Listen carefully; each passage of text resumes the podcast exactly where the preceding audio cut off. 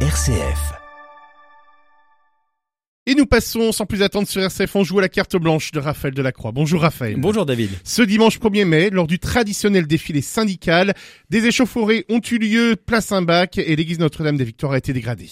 Oui, David a imaginé la scène. Défilé du 1er mai, les syndicats sont infiltrés par un groupe d'antifa. Vous savez, hein, ces groupes d'extrême gauche, toujours masqués et dont la finalité première est euh, de casser bah, tout ce qu'ils rencontrent, hein, y compris des êtres humains, euh, ce qui est selon eux autorisé puisqu'ils les ont qualifiés de fascistes. Ils sont dans les manifs pour casser, pour taper, pour insulter, c'est leur terrain privilégié d'exercice, la violence étant toujours autorisée quand c'est pour une bonne raison, et en l'occurrence la fameuse lutte contre le fascisme. Bref, ils sont au taquet, prêts à casser la gueule dès que l'occasion se présente, et l'occasion, se présenta. Des militants identitaires se rendaient à la messe à Notre-Dame des Victoires. Alors, inutile de vous dire que eux, à l'inverse, ont fait de la chasse à l'antifa leur sport favori. Et dès qu'ils peuvent cogner du gauchiste, ils sont sur le pont.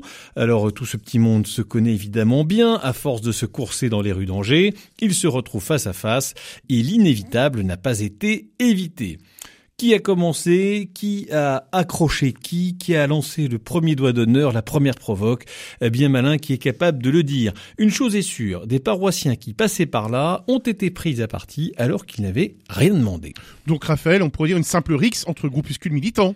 Eh ben non David, car euh, ils n'en sont pas restés là. Les antifas ont copieusement arrosé leurs ennemis de peinture et d'œufs alors qu'ils se tenaient sur les marches de l'église.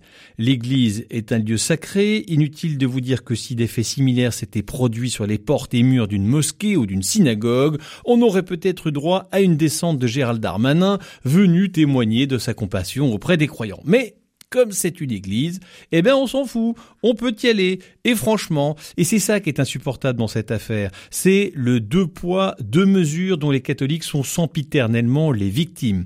J'ai vu sur Twitter un antifa euh, railler l'indignation des chrétiens pour un peu de peinture et quelques œufs. Aurait-il eu le même mépris si une mosquée ou un cimetière juif avait été visé?